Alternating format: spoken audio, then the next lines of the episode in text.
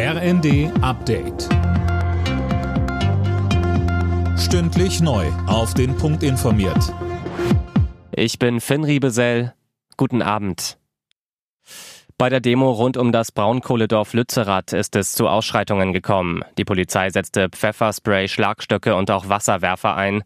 Michael Mertens von der Polizeigewerkschaft GdP sagte bei NTV. Mehrere tausend Menschen haben sofort versucht, in Richtung Tagebaukante zu kommen. Weitere tausend Personen haben versucht, in Richtung Lützerath zu kommen und haben dabei die Polizeikräfte erheblich unter Druck gesetzt. Es musste dann unmittelbarer Zwang angewendet werden, sprich Schlagstock und Pfefferspray. Auch Wasserwerfer kamen zum Einsatz, um die Personen zurückzudrängen. Es waren sehr unschöne Bilder.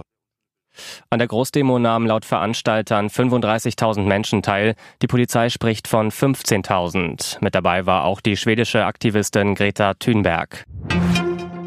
Der mögliche Rücktritt von Verteidigungsministerin Lamprecht sorgt für Diskussionen über ihre Nachfolge. Dirk Justus, bisher ist da vor allem Einnahme im Gespräch. Genau, und zwar Eva Hügel. Die SPD-Politikerin ist derzeit Werbeauftragte des Bundestages, also schon mit der Truppe vertraut. Bisher hat Verteidigungsministerin Lamprecht ihren geplanten Rücktritt allerdings nicht bestätigt. Mehrere Medien berichten aber, dass sie wohl Anfang kommender Woche ihr Amt niederlegen will. Sie steht seit längerem in der Kritik, zuletzt wegen einer Neujahrsbotschaft. Da hatte Lamprecht über den Ukraine-Krieg gesprochen vor der Kulisse des Berliner Silvesterfeuerwerks. In Lubmin ist das zweite LNG-Terminal in Deutschland eröffnet worden.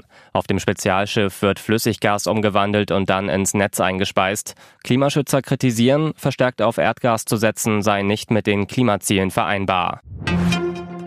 Veggie-Würstchen, Hafermilch und Co. werden immer beliebter. Der Umsatz mit pflanzlichen Fleisch-, Wurst- und Fischalternativen stieg letztes Jahr um über 11 Prozent im Vergleich zum Vorjahr, schreibt der Tagesspiegel. Die Biobranche musste dagegen einen Umsatzrückgang hinnehmen. Alle Nachrichten auf rnd.de